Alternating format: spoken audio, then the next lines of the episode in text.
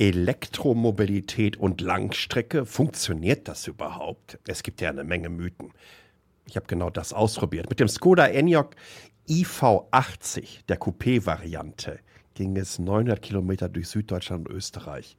Und das war richtig spannend. Viel Spaß.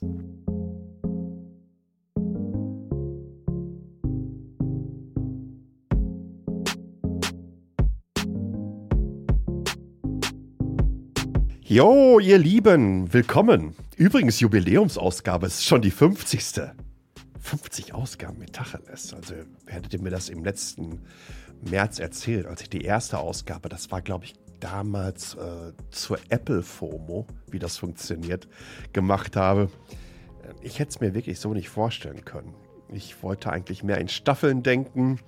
Äh, aber irgendwie habe ich jetzt so die letzten Wochen und Monate mehr oder weniger durchgemacht. Ich bin übrigens wieder zu Hause in Taiwan nach fünf Wochen Deutschland.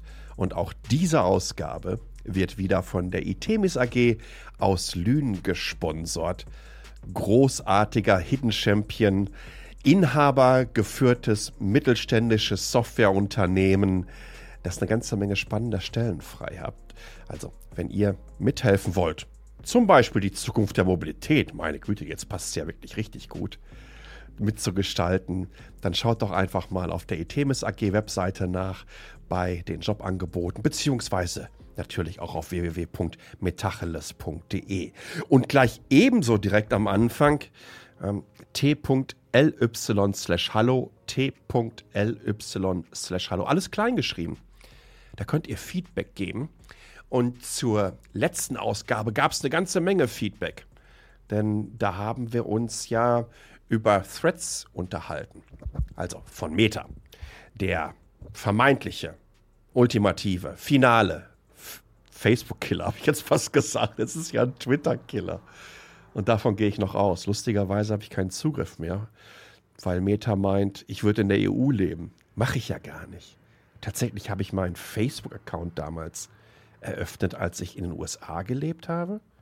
Mein Instagram-Account damals, als ich in Taiwan schon gelebt habe. Also ich, vielleicht habe ich zu viel Deutsch gepostet.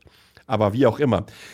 Das Feedback, was ihr auch unter t.ly slash hallo abgeben könnt, das hören wir uns dann alles mal ganz zum Schluss an und äh, reden dann einfach auch so ein kleines bisschen darüber. Ist da jetzt nicht mehr das Kernthema Social Media, sondern wir müssen in Richtung Elektromobilität uns unterhalten. Ich werde nie vergessen, als ich zum allerersten Mal in einem elektrischen Ford Focus müsste das gewesen sein. Ähm, Ford hat mich mal eingeladen auf deren Versuchsstrecke nach Dearborn in Michigan und hatten alles Mögliche aufgebaut, auch diese, diese diversen Hardcore-Pickups aus den USA, die gefühlt, wahrscheinlich nicht nur gefühlt so groß sind wie ein Kleinbus. Auch Kleinbus passt da, glaube ich, schon gar nicht mehr, wie ich mir so manche Rams und so weiter anschaue. Ähm, und ich habe mehr oder weniger dann ziemlich einsam die Runden im elektrischen Ford Focus gedreht. Ich weiß gar nicht mehr, wie lange das her ist. 12, 13 Jahre, irgendwie sowas. Und tierisch Spaß daran gehabt.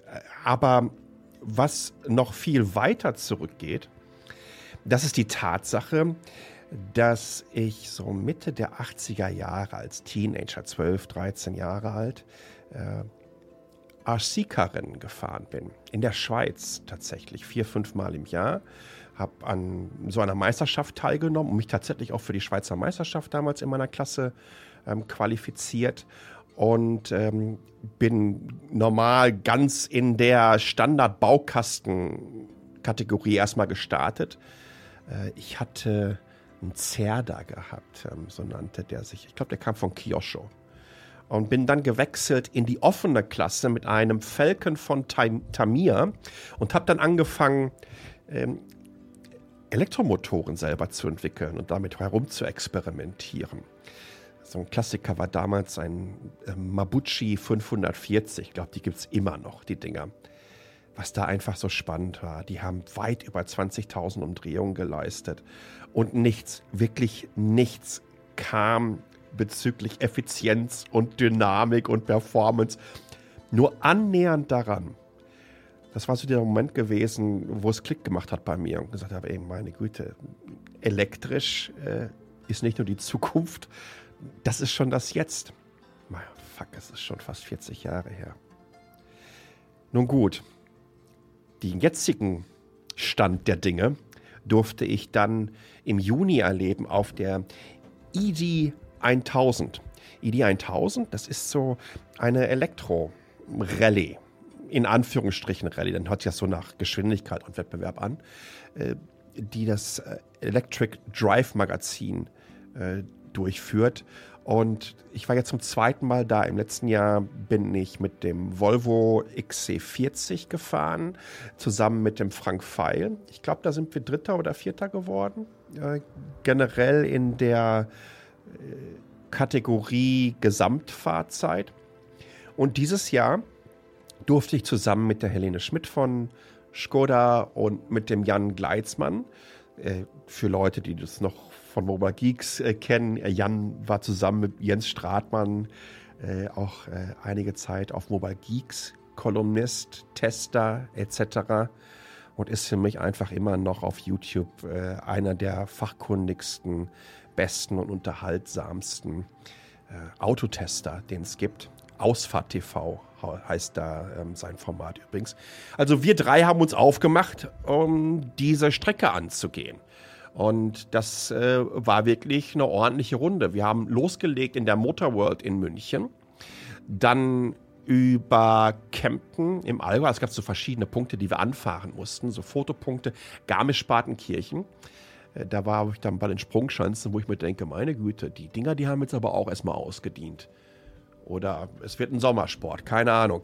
Äh, über, ich weiß nicht, was hat man noch? Innsbruck, Salzburg äh, und so weiter. Über Ansfelden, Passau, Regensburg zurück zur Motor World nach München. Insgesamt wären das 970 Kilometer gewesen. Aber wir haben auch hier die Gesetze der Physik leicht mal ein wenig verbogen und äh, sind so auf 900 Kilometer gegangen. Es hat eine ganze Menge damit zu tun, äh, dass wir uns einfach an die Fotopunkte gehalten haben und uns dann mehr oder weniger auch Richtung Landstraße begeben haben. Äh, jetzt, wie läuft das? Wie kann man sich das vorstellen? Es gab die Wertung der Gesamtfahrzeit und an dieser Stelle wieder mal Glückwunsch äh, Porsche, die mit dem Taycan zum dritten Mal einfach die Gesamtfahrzeit natürlich weggebügelt haben und mit seinem 800 Volt System und wie schnell er einfach laden kann und mit dieser sensationellen Ladekurve äh, völlig völlig verdient. Tim Bergmeister, zweifacher Le Mans-Gewinner, ähm, ist darauf gefahren. Übrigens auch alle möglichen anderen Marken natürlich am Start. Ich habe ein Video innerhalb des Newsletters, eine Zusammenfassung verlinkt. Das könnt ihr euch anschauen. Und äh, ja, wir haben uns fest vorgenommen, äh, wir wollen die Effizienzkategorie äh, gewinnen. Und der Skoda Enyaq iV80, der ist, glaube ich, beim WLTP-Wert mit, ich meine, 15,4 äh, Kilowattstunden pro 100 Kilometer angegeben. Und dann hat man natürlich da schon die erste Herausforderung. Das gilt es erstmal zu schlagen. Wir sind morgens so um, ich glaube, 7 Uhr dann losgefahren. Äh, ich habe vorher ein bisschen über Better Route Planner äh, die Route berechnet, auch mit den verschiedensten Ladepunkten. Der Wagen war natürlich vollgeladen. Hätte äh, laut der WLTP ein Kategorisierung bzw. den Spezifikationen eine Reichweite von 534 Kilometer. Ja, und dann sind wir dann irgendwann mal losgedüst und äh, haben uns dann, wie man das so macht, natürlich hinter jedem Flixbus gehangen. Schöner Windschatten, sind immer noch relativ schnell unterwegs. Und du hast halt an Sonntagen, denn das war auf dem Sonntag, so wenige LKWs und so wenige Sprinter auf den Autobahnen. Äh, wenn wir mal einen entdeckt haben, Sprinter sind dann meistens ein bisschen schneller gewesen, dann äh, haben wir uns natürlich hinter selbigen geklemmt. Denn um euch mal eine Idee zu geben, äh, natürlich kann man da keinen pauschalen Wert nennen. Aber geht mal davon aus, dass ihr so irgendwie zwischen 7 und 8 Kilowattstunden pro 100 Kilometer verbraucht, um bei 100 km/h überhaupt den Windwiderstand ähm, durchbrechen zu können, beziehungsweise einfach da durchzuschneiden. Und wie gesagt, äh, bitte nagelt mich da nicht drauf fest, wenn ich euch hier so einen pauschalen Wert gebe. Ja, also wenn ich die 125er äh, Reifen draufpacke und die Kiste noch äh, 500 Kilogramm wiegt und äh, 20 Zentimeter hoch ist, sieht das natürlich alles ein bisschen anders aus. Ne? Aber ich glaube, das ist äh, generell so ein ganz guter Richtwert, der einfach auch zeigt, äh, wie viel man sparen kann. Und das haben wir natürlich gemacht. Das heißt also, wenn wir auf der Autobahn waren, der Flixbus war vor uns, natürlich immer mit dem gesetzlich vorgeschriebenen Sicherheitsabstand dahinter geklemmt und ihr seht, wie die Verbrauchswerte purzen. Was ich übrigens sensationell finde, denn dieser aktuelle Verbrauch, ist ja eine ganz, ganz tolle Gamification, äh, die man da hat. Und wo man sich selber immer sagen kann, ach meine Güte, da geht noch ein bisschen weniger. Komm, wir, wir kriegen hier nochmal 0,2 Kilowattstunden auf 100 Kilometer weiter äh, runter. Wir haben es irgendwann mal bis auf 12,4 runtergeschafft. Man muss dazu aber auch wirklich sagen, gerade so in Richtung Garmisch-Partenkirchen, viel Rekuperation, als wir dann da in das Tal gefahren sind. Und das hat uns natürlich wirklich sehr, sehr gut getan. Übrigens, auch das ist etwas, ne? wenn ich ähm, Daten nicht nur erhebe, sondern sie auch visualisiere, dann bekommt man ein ganz anderes Verhältnis dazu. In diesem Falle bezüglich des Energieverbrauchs. Denn stellt euch mal bei eurem Verbrenner vor, wenn ihr da auf die Bremse drückt, dann ist die Energie ja jetzt erstmal futsch. Ähm, beziehungsweise äh, die geht in die Bremsscheiben hinein, beziehungsweise selbige geben dann entsprechend Hitze wieder an eure Umgebung ab. So oder so ist sie dann weg. Wenn ihr rekuperieren könnt, wupp, wird die Batterie wieder mit ein bisschen Juice versorgt. Also das funktionierte ganz gut. Auf 12,4 waren wir irgendwann runter. Halbzeit war so bei 400 Kilometer, was uns nicht so ganz geschmeckt hat, denn wir sind mit 31 Prozent ähm, Restladung in Anführungsstrichen in der Batterie da angekommen. Äh, hätten also noch locker, ich würde mal so sagen, naja, 100, 120 Kilometer hätten wir noch geschafft. Ähm, dann war Mittagessen angesagt, war so eine große Shell-Station. Die haben auch so, ähm, so Schnelllader da gehabt und äh, haben dann aufgeladen, Mittagessen gegangen. Was ein bisschen schade war, war gerade der ENIAC, äh, die Ladekurve, also echt bei 2% geht die Kiste hoch auf 120 äh, Kilowatt. Und fiel dann so bei 55, 60 Prozent in einem Bereich ab, wo ich sagte, äh, lieber einmal mehr halten und laden, als zu lange zu warten. Aber in diesem Fall war es ja eh eine Mittagspause und wir konnten uns in Ruhe hinsetzen, was essen. Aber wie das dann so ist, ne? Ich gucke noch mal eben nach, ob auch alles klappt. Und das Ding ist bei 80% ausgestiegen, weil in den Voreinstellungen, ich glaube, das ist dieser Eco-Mode, müsste der ID4 auch haben. Ähm, dann lädt er ganz einfach nur bis 80 Prozent. Das schont natürlich generell die Batterie. Ihr kennt das auch, die Lithium-Ions auf euren Notebooks oder in euren Notebooks, Tablets und, und Phones und so weiter. Ähm, so zwischen 10 und 80 Prozent Laden äh, erhöht letztendlich die Lebenszeit, sagt man. Mittlerweile bin ich mir da ehrlich gesagt so überhaupt nicht mehr sicher, weil letztendlich kloppt ihr auch mehr Ladezyklen dann durch, so in so einem Lifecycle. Plus die aktuellen, äh, die aktuellen Batteriegenerationen ähm, sind da wirklich mittlerweile schon so gut. Naja, wir haben das Ding an, bei 80 Prozent haben wir nochmal 17 Prozent reingehauen. Das dauerte dann genauso wie viel, äh, genauso lange wie von 31 auf 80 Prozent, nämlich so roundabout 20 äh, Minuten, 22 Minuten sind wir wieder losgetickert, haben die weiteren Runden gemacht, haben unsere Fotopunkte abgefahren und sind mit 13% Restladung dann wieder in München angekommen. 900 Kilometer sind wir insgesamt gefahren. Wir haben roundabout zum damaligen Zeitpunkt die Kilowattstunde vom Preis her 45 Euro äh, damit verladen und äh, durch drei, ja, 15 Euro. Und sind mit 12,9 Kilowattstunden angekommen also durchschnittlichen Verbrauch. Wohlgemerkt wirklich knapp hinter Team Opel. Opel Astra Electric mit 13,1 und dahinter kam der Smart, sagt man eigentlich Hashtag oder Number One? Ich bin mir noch nicht so sicher. An mit 14,3. Dann haben wir ein Always U6 gehabt mit 14,7 und so weiter und so fort. Findet ihr alles, alles auf www.metacheles.de. Natürlich haben wir ein paar Kompromisse gemacht. Auf der Autobahn bewegten wir uns so zwischen 100 und 120 km/h, was auch wirklich extrem ähm, entspannt ist. Äh, auf der Autobahn und auf der Landstraße, also egal was wir gemacht haben, wenn es kühler werden sollte, es war draußen warm und dann natürlich im Auto noch viel, viel wärmer. Ja, als ich Kind war, sind wir auch im Urlaub gefahren. Da gab es keine Klimaanlage, da musste man mal die Scheibe runterkurbeln. Also, Klimaanlage war natürlich aus. Scheibe runtergekurbelt, mal ein bisschen durchgelüftet. Radio haben wir auch nicht gehört. Aber wir haben vor allen Dingen wahnsinnig viel Spaß gehabt. Und haben uns zu dritt daran begeistern können, was es bedeutet, Effizienz und, äh, effizient und vorausschauend zu fahren, was wirklich in so einer Plattform steckt. Und das muss man sagen, ne? dass ähm, diese Plattform der Volkswagen-Gruppe, weil die Variante gibt es ja, glaube ich, auch noch in dem Q4er e-tron und äh, der Skoda hat es und der ID4. Ne? Ist da noch einer dabei? Gibt es auch noch so einen Seat in der Rettung? Ich weiß es jetzt nicht. Aber zeigt ganz einfach, was es für eine effiziente Plattform ist riesig Spaß gemacht. Und übrigens, ich habe Rücken und Füße und Knie. Und trotzdem bin ich da nach ähm, 10 Stunden oder 11 Stunden 45. Übrigens, wir haben auf die Minute die gleiche Zeit wie der Toyota BZ4X gehabt.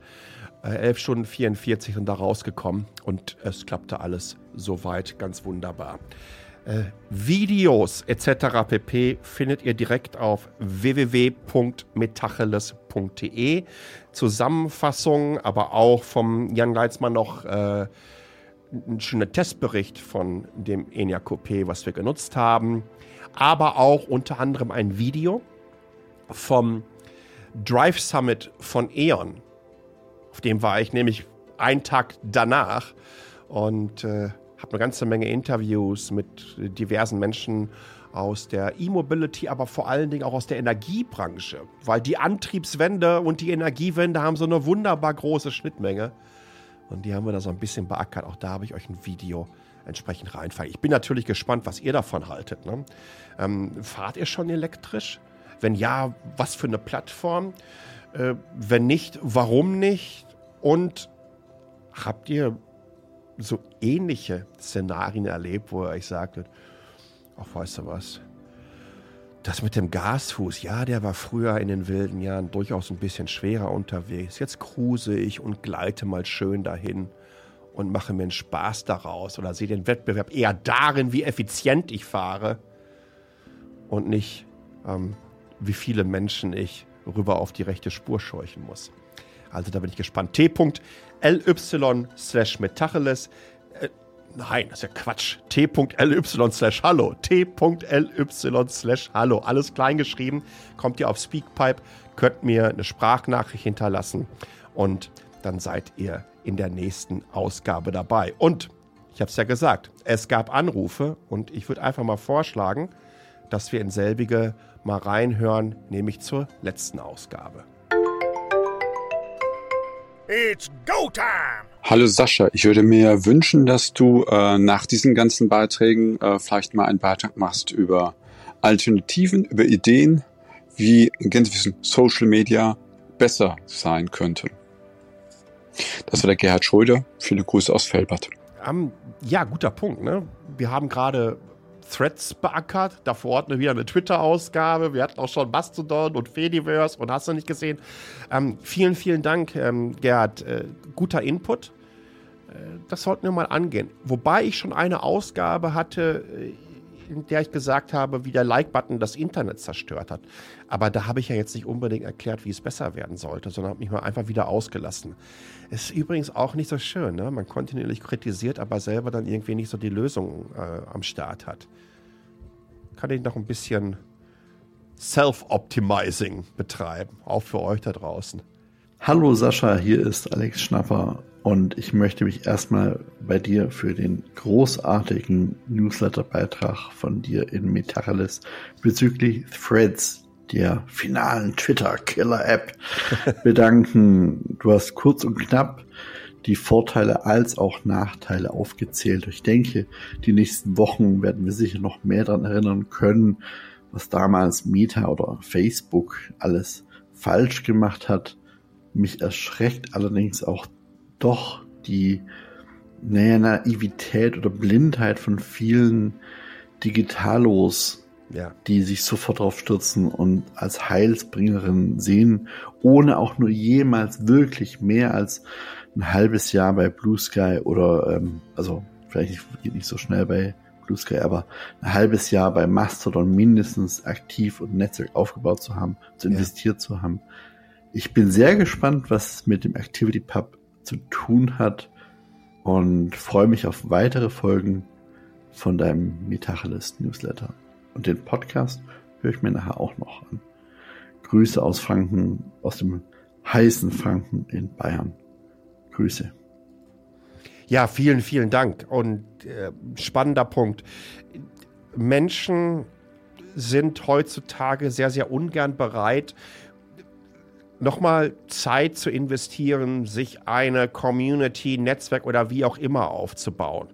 Insbesondere diese Digitalos in Anführungsstrichen, die du gerade so angesprochen hast.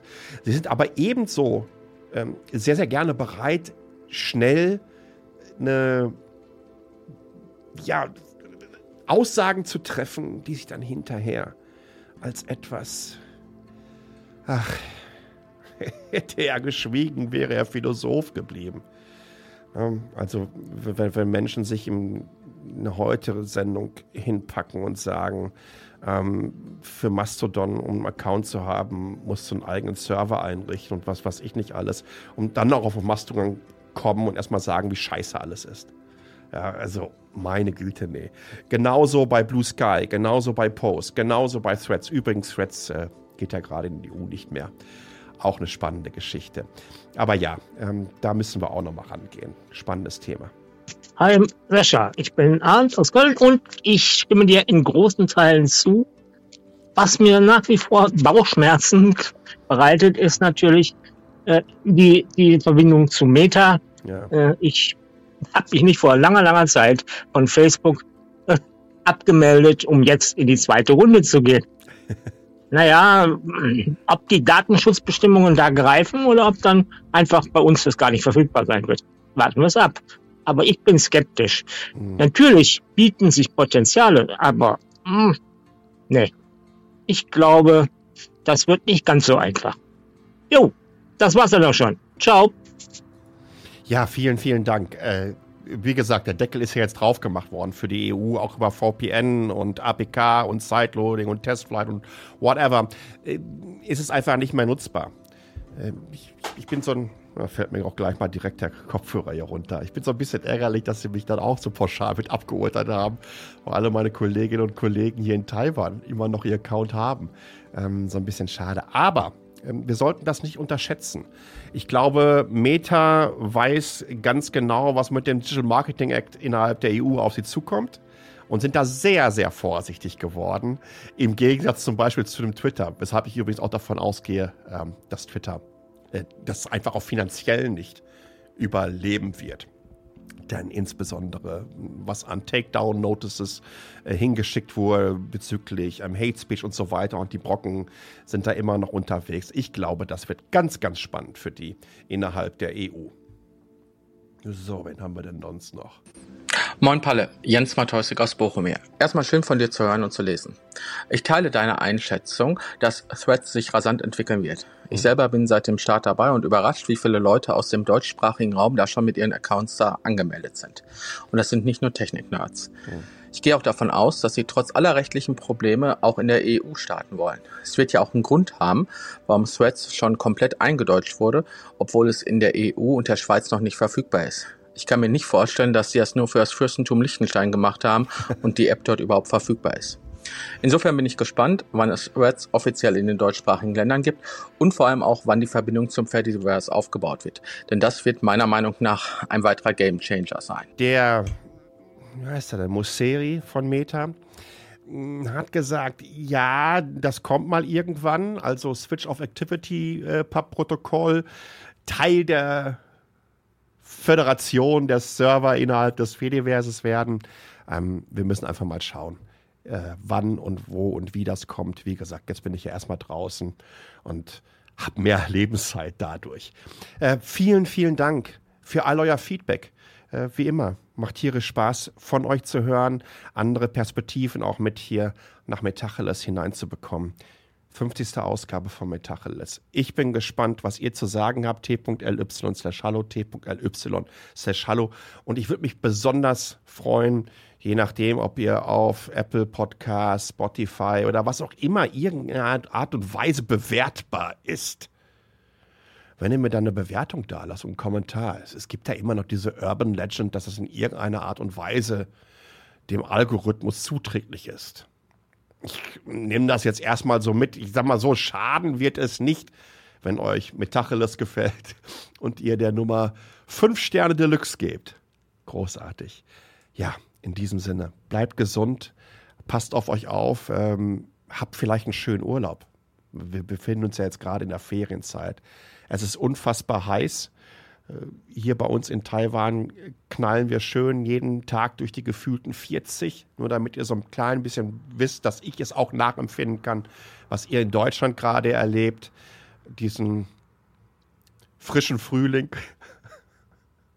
Nein, ich mache da Spaß raus, aber es ist ganz einfach so, glaubt mir, trockene Hitze mit ähm, dieser subtropischen Feucht, mit diesem feuchten Klima, was wir hier in Taipei insbesondere haben.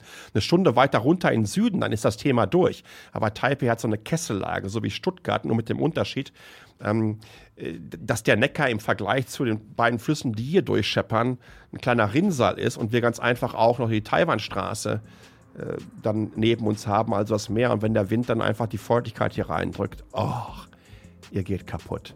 Aber ich wünsche euch auf jeden Fall eine schöne, angenehme Ferienzeit. Trinkt genug, haut euch nicht zu sehr in die Hitze. Muss ich jetzt eigentlich so Hitzetipps geben? Ja, irgendwie versuche ich hier rauszukommen. Passt auf euch auf, bleibt gesund, bis zum nächsten Mal. Ciao.